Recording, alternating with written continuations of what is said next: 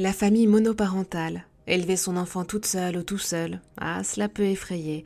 Pour en parler, nous rassurer et nous conseiller, avec nous Anne-Catherine Sabas, psychopraticienne et psychanalyste, autrice du précieux livre Famille monoparentale, la grande aventure aux éditions Michalon. Bonjour Anne-Catherine. Bonjour Eva. Alors imaginons que la vie fait que je devienne soudain maman solo avec un enfant en bas âge. Là, j'ai l'impression que mon monde s'écroule et j'ai peur de ne pas y arriver.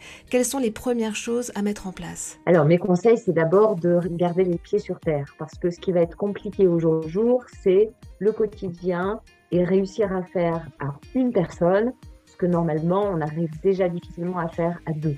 Donc il va falloir s'occuper de son emploi du temps, de comment l'organiser, de faire le bilan le plus rapidement possible de tous les soutiens qu'on peut avoir. Alors les soutiens, ça peut être les amis, la famille, les voisins.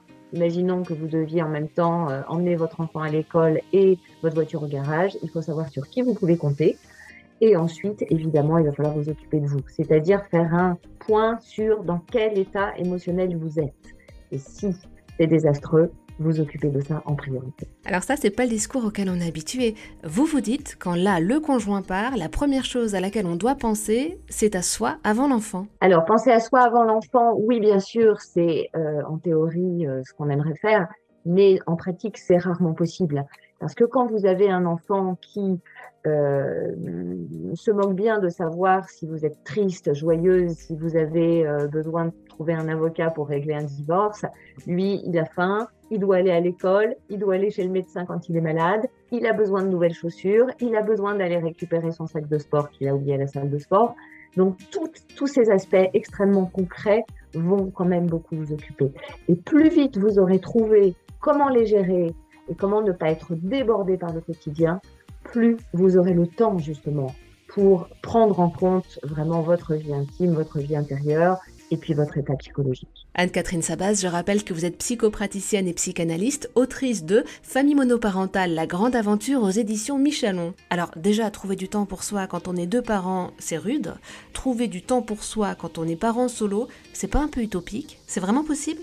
Alors, c'est possible si on accepte dans un premier temps que rien ne sera parfait. Ça, c'est la première chose. Freud disait aux patientes qui venaient le consulter et qui lui demandaient comment faire pour euh, élever nos enfants le mieux possible. Freud disait, faites ce que vous pouvez, de toute façon, ce sera mal. Alors évidemment, euh, les psychanalystes ont repris ça, puisqu'il y a beaucoup de choses qui sont de la faute des parents, hein, on le sait. Mais surtout, c'était une manière de dire, oubliez la perfection, oubliez d'essayer de tout boucler, vous n'y arriverez pas. Ce qu'il va falloir essayer de faire, c'est de garder un équilibre. Donc, l'équilibre, c'est évidemment le bien-être des enfants, votre bien-être, la gestion aussi de l'ex-conjoint, hein, parce que la plupart du temps, on a quand même un ex-conjoint qui est pas loin, qui a besoin aussi de voir ses enfants, et les relations avec lui vont être quand même très importantes. Donc, il va falloir jongler avec tout ça et abandonner définitivement l'idée de la perfection, l'idée du zéro faute, et s'apercevoir que la qualité des relations qu'on a avec ses enfants est très importante et des enfants préféreront avoir euh, un parent avec qui ils s'entendent bien et une vie à peu près réglée plutôt qu'une vie trop stricte, trop rigide, trop stressante et stressée. Merci beaucoup Anne-Catherine Sabas pour tous vos conseils.